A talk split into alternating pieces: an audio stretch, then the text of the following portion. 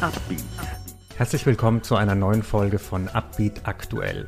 Wir begrüßen heute bei uns Penny Schiffer. Sie ist Gründerin der Firma Raised AI. Herzlich willkommen, Penny. Hallo. Wir sprechen heute über, wie eigentlich Venture Capital Firmen und Investoren Startups screenen, welche blinden Flecken sie dabei haben und wie ihnen KI-Tools helfen, diese blinden Flecken zu vermeiden. Penny, was machen denn Investoren bisher falsch, deiner Ansicht nach, bei diesem Thema? Ja, ich würde sagen, sie machen eigentlich nichts falsch, aber sie stehen vor der Herausforderung, dass sie eine riesige Menge von Startups anschauen müssen, um die Startups zu finden, die sie sich genauer anschauen möchten, also wo sie in die Due Diligence gehen und dann dort wieder auf äh, 10 Prozent zu gehen, wo sie investieren. Es ist also notwendig, dass sie sich wirklich eine große Menge von Startups als Grundgesamtheit anschauen. Und das geht nur mit einem großen Pool von Analysts oder eben indem man auch Daten und Automatisierung hinzufügt. Du hast ja selber viel Erfahrung damit, Startups zu screenen, ähm, Startup-Szenen zu analysieren. Was hat dich denn früher daran gestört, äh, sagen wir auch von den Mitteln her, die dir zur Verfügung standen? Na, das erste ist mal einen Überblick zu haben, was sind überhaupt die neuen Startups? Es gibt Newsletter, es gibt Veranstaltungen, es gibt Spin-off-Webseiten, aber man findet eigentlich keinen konsolidierten Stream von neuen Investment Opportunities. Jeder hat so sein eigenes Süppchen oder macht so seine eigene, ähm, seinen eigenen Dealflow. Und das in einer Gesamtsicht zu sehen, früh, da ist mal die erste Herausforderung. Als zweites dann geht es darum, sich schnell einen Überblick zu verschaffen, ob ein Startup überhaupt in den eigenen Investmentfokus passen würde. Also geografisch, vom Stage, aber auch vom Thema. Dafür muss man sich meistens die Proposals schon mal anschauen. Und es wäre natürlich viel smarter, wenn alle die, die offensichtlich schon nicht reinpassen würden, wenn sie schon mal raussortiert wären oder man vielleicht über Filter, thematische Filter zum Beispiel, die hinausnehmen kann. Und dann kommt der dritte Punkt. Wie kann man die Startups, die vielversprechender sind, die bessere Chancen haben, wie kann man die eigentlich erkennen? Und da geht es schnell über in den Bereich Due Diligence, dass man auch mit Gründern spricht, weitere Informationen zusammensucht, vielleicht auch mal mit Kunden oder äh, weitere Analysen macht vom Wettbewerb. Und da geht es dann in die Tiefe. Das wird zeitaufwendig, kann man natürlich nicht mit 100 Startups die Woche machen. Und das ist einfach wichtig, dass man die Startups ausgewählt hat, wo man die größte Chance hat, dass man auch zu einem Abschluss, also zu einem Investment kommen kann. Was war denn für dich der Moment, wo, du, wo dir bewusst wurde, okay, ich muss in diesem Bereich selber gründen? Da ist mhm. so viel Nachholbedarf, da braucht es mein Angebot. Gerne. Ich bin vor ziemlich genau zwei Jahren, ich habe jetzt nochmal nachgeschaut, bin ich im Silicon Valley gewesen für einen längeren Aufenthalt, zwei Monate und bin dort auf verschiedene Meetups gegangen, habe auch mit VCs auf der Central Road gesprochen und für mich war wirklich formativ ein Event, wo wir, äh, wo ich auf einem Meetup war, wo äh, Venture Capital Investoren auf der Bühne über ihre Investments in AI Startups erzählt haben und äh, im Publikum saßen eben AI Gründer und haben Fragen gestellt.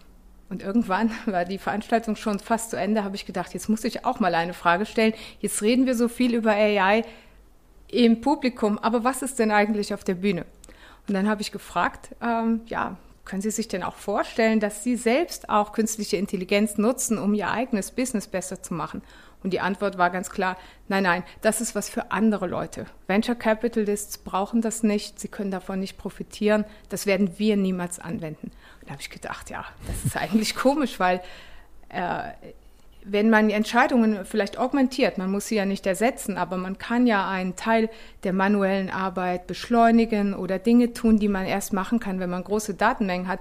Das muss ja eigentlich für Venture Capital Investoren auch relevant sein. Und da habe ich ge gemerkt, so dass ich gehe jetzt auf die andere Seite. Ich werde jetzt Gründerin und entwickle eine Software, die für Venture Capital Investoren hilfreich und nützlich ist.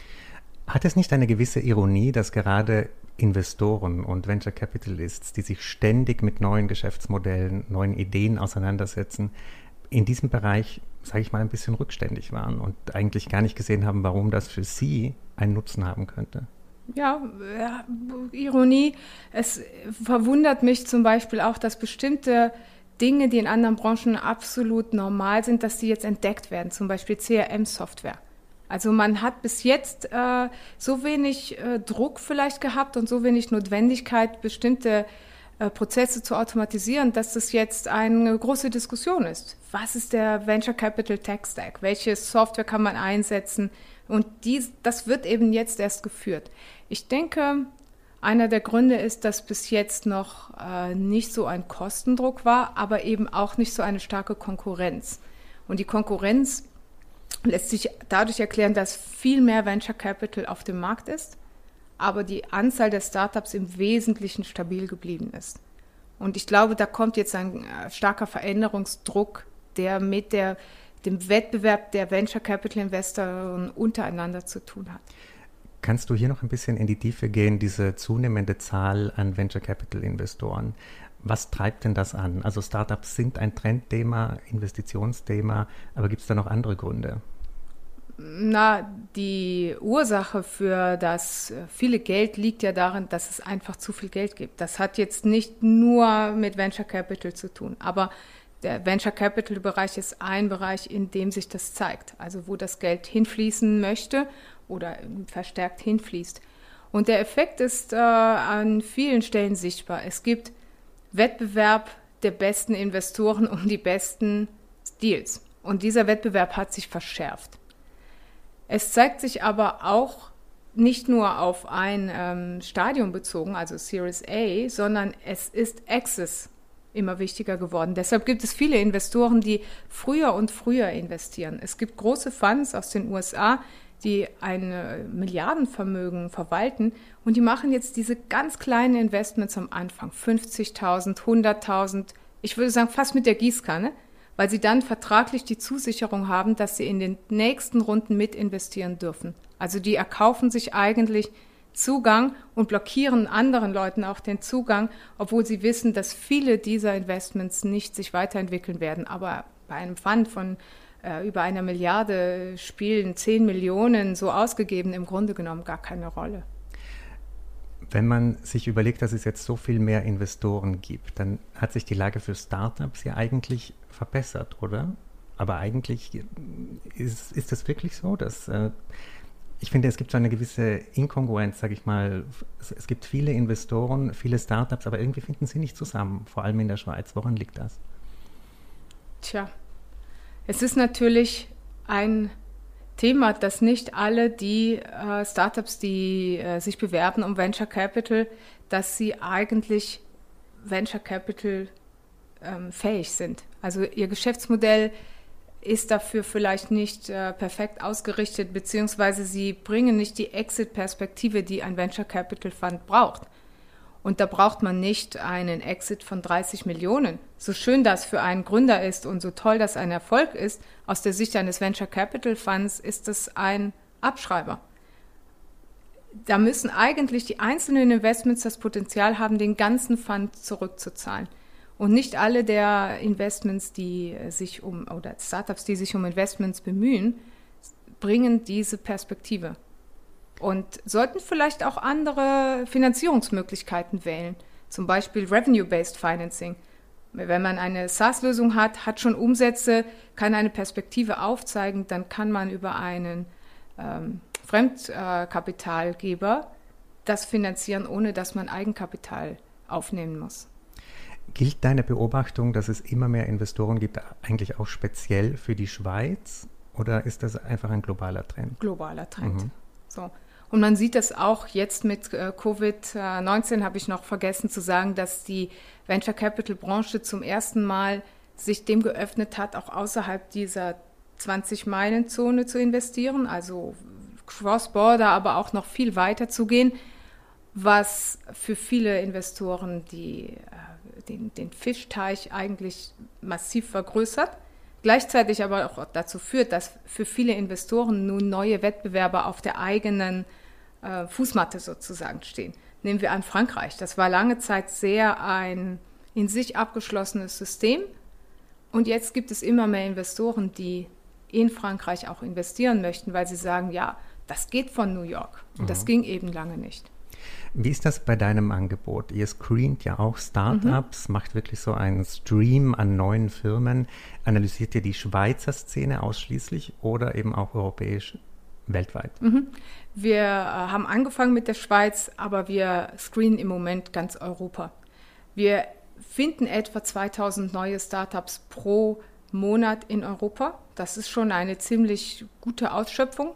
Wir denken, es geht noch mehr. Also wir werden äh, unsere Suchstrategien verbessern, bis wir etwa 3000 äh, finden und ähm, sind sektoragnostisch. Also wir haben ein Tagging-System entwickelt, auch eben mit künstlicher Intelligenz, sodass wir die Startups den Themen zuweisen können, sodass ein Healthcare-Investor Healthcare-Startups in Europa finden kann und ein äh, Dach-Investor eben sich auf seinen Raum Dach konzentrieren kann.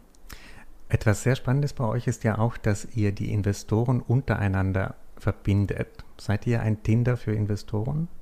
Ein Tinder? Nein, äh, wir machen das anonymisiert und aggregiert. Also wir haben äh, Kundeninterviews geführt und merken, dass viele Investoren Interesse haben, zu sehen, was andere bewertet haben, aber sind damit zufrieden, dass es aggregiert und anonymisiert ist. Das ist ein spannendes Signal natürlich, aber gleichzeitig möchten sie selbst ja nicht preisgeben, für welche Startups sie sich besonders interessieren. Also es ist so ein Co-Optician-Modell, wenn man mhm. möchte.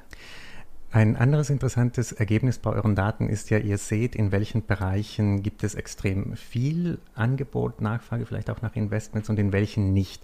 Was sind denn so Bereiche, wo zu wenig da ist? Zu wenig Startups oder zu wenig mhm. Investoren?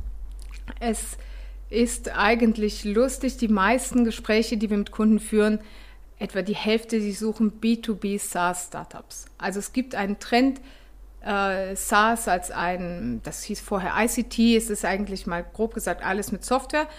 Aber es gibt schon einen starken Wunsch auch in B2B, weil es nachhaltiger ist, weil es nicht diese Rieseninvestments erfordert, wie wenn man jetzt äh, einen Consumermarkt erschließen möchte. Das machen viele Investoren, aber es machen auch viele Startups. Mhm. Also ich glaube, das ist ein Bereich, wo Angebot und Nachfrage gut funktioniert, aber eben auch sehr viel passiert.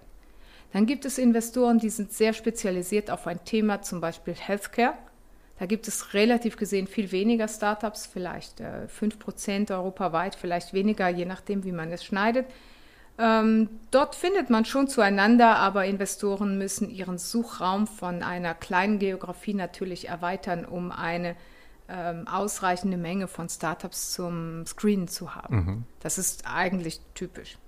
Aber wo es dann ähm, vielleicht ein Mismatch gibt. Es gibt sehr viel Geld, was äh, den Weg sucht in Impact Investing, Climate Change, ähm, gesellschaftliche Verbesserungen und Veränderungen.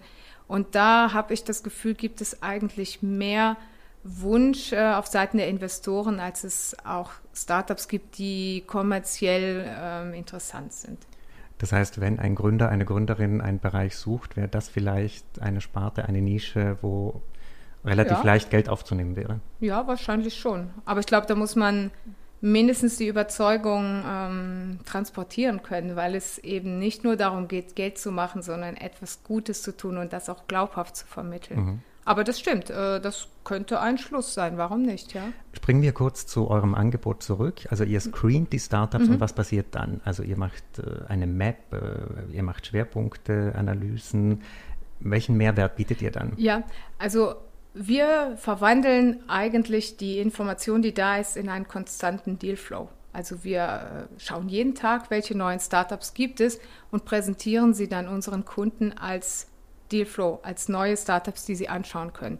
Und das machen wir monatlich in einer Liste, also einem statischen Format, aber auch in einem täglichen Format über eine Web-App.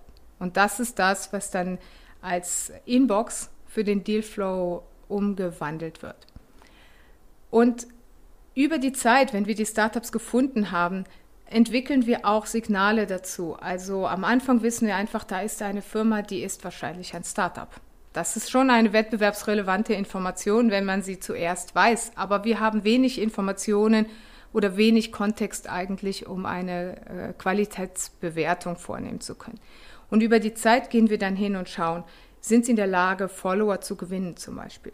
Finden Sie, also erweitern Sie Ihr Team, äh, wächst das Team, überarbeiten Sie vielleicht Ihre Kurzbeschreibung, Ihre Selbstdarstellung und könnte das auch auf Fundraising-Aktivitäten hindeuten. Denn als Investor will man nicht zu früh kommen, dann ist es keine Offenheit für eine Investmentrunde, aber man möchte natürlich auch eine Runde nicht verpassen. Und deshalb analysieren wir, was ist so die sensible Phase, in der wahrscheinlich eine Investmentaktivität äh, stattfindet. Also mhm. aufgrund von Modellen, die wir entwickelt haben und aufgrund von Signalen, die wir dann aufnehmen. Gab es schon mal das Feedback von euren Kunden, dass sie gesagt haben, das sind mir alles zu viele Daten, ich will mich auf mein Bauchgefühl verlassen und das ist eigentlich mein wichtigster Kompass?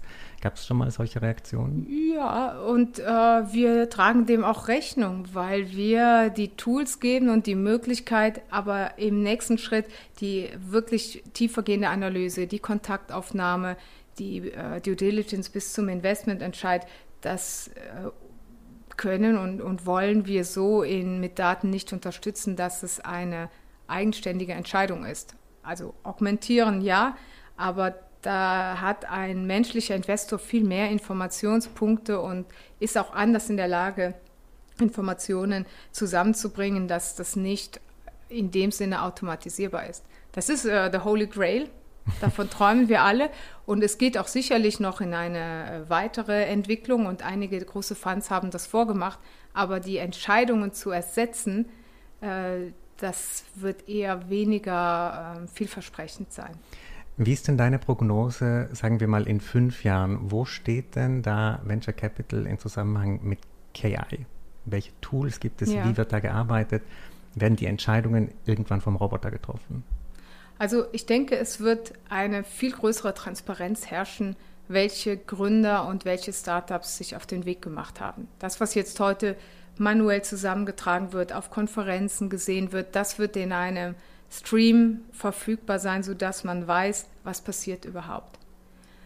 Dann denke ich, wird es einfacher möglich sein, daraus auch wieder Startups zu finden, die zur eigenen Investment-These passen. Vielleicht sogar bis zu einer ganz starken Individualisierung. Wir haben Investoren, die suchen ganz, ganz spezifische Startups, wo ich nicht mal genau beschreiben kann, was sie suchen, aber wenn sie die Startups sehen, dann wissen sie, dass das passt. Und diese Individualisierung, um gezielter suchen zu können und dann auch Startups anzusprechen, wird bestimmt kommen. Und dann wird es so sein, dass wir äh, Signale über die Entwicklung eines Startups zugreifbar haben und sehen können, welche Startups entwickeln sich besser als die Peers, wo lohnt es sich eigentlich äh, aktiv zu werden. Glaubst du, dass äh, KI die ganze Szene gerechter macht, weil gewisse blinde Flecken wegkommen, weil gewisse unterrepräsentierte mhm. Gruppen mhm. mehr Sichtbarkeit bekommen? Ja, das denke ich auf jeden Fall. Äh, insbesondere dadurch, dass der, ähm, die Bedeutung von bestehenden Verbindungen geringer wird. Also wenn man im VC Twitterverse äh, liest, dann merkt man, dass ein viel größerer Wunsch ist, Dealflow direkt zu bekommen. Also äh, Gründer werden aufgefordert, sich einfach zu melden. Und das war bis vor kurzem bei großen Venture Capital Firmen eigentlich kaum möglich. Da musste man eine Verbindung zu einem der Partner finden und nur dann hatte man eigentlich die Hoffnung, dass der eigene Case geprüft wird. Also diese äh, Bedeutung von äh, bestehenden Verbindungen wird geringer werden und es gibt Investoren, die ganz gezielt nach unterrepräsentierten Cases suchen. Das kann sein, dass die Gründer nicht aufgrund ihrer Biografie oder demografischen Kriterien in die Box passen. Es kann aber auch sein, dass die Startups in Regionen sind, die man jetzt nicht so stark im Fokus hat. Also in den USA gibt es die großen Hubs, die jeder kennt. Aber es gibt Millionen, hunderte Millionen von Leuten, die woanders leben und trotzdem gute Startups machen können. Also die spannend. werden, und das macht für die Investoren auch deshalb Sinn, weil sie dadurch weniger Wettbewerb haben bei den Startups, die sie anschauen und dadurch auch einen günstigeren Entry Point haben können. Es geht ja einfach darum, dass sich das ein bisschen gleichmäßiger verteilt, oder? Es, meine Beobachtung ist ja auch, dass in der Schweizer Szene ganz viele Startups gehen auf ganz wenige Investoren zu, die einfach regelmäßig häufig investieren. Das ist ja auch irgendwie ein Problem, oder? Ja, das muss man sich schon genauer anschauen. Wir haben Analysen gemacht und haben geguckt, ob die Investoren, die gut vernetzt sind und viele Deals gemacht haben, ob sie auch mit dem Erfolg von Startups verknüpft sind. Also wir haben ein Ranking gemacht über alle Investoren, äh, danach, wie stark sie über vergangene Investments miteinander und ähm, äh, auch außerhalb des Landes verbunden sind. Und da konnte man schon sehen, dass es einen starken Zusammenhang gibt. Die Investoren, die starke Reputation haben, die sind auch eher mit dem Erfolg von Startups verbunden. Also Geld ist nicht einfach Geld, sondern es spielt eine große Rolle, wer investiert hat, mit welchem Netzwerk jemand kommt und auch welche Signalwirkung alleine ein, ein bestimmter Investorname auf dem Cap-Table hat. Penny, ich bin sehr gespannt, wie sich das Thema entwickelt. Ich glaube, es sind riesige Chancen drin, eben auch für mehr Diversität, mehr Gerechtigkeit mhm. in der ganzen Szene. Herzlichen Dank und viel Erfolg äh, mit deinem Angebot. Danke für deinen Besuch. Super. Ein Podcast der Handelszeitung.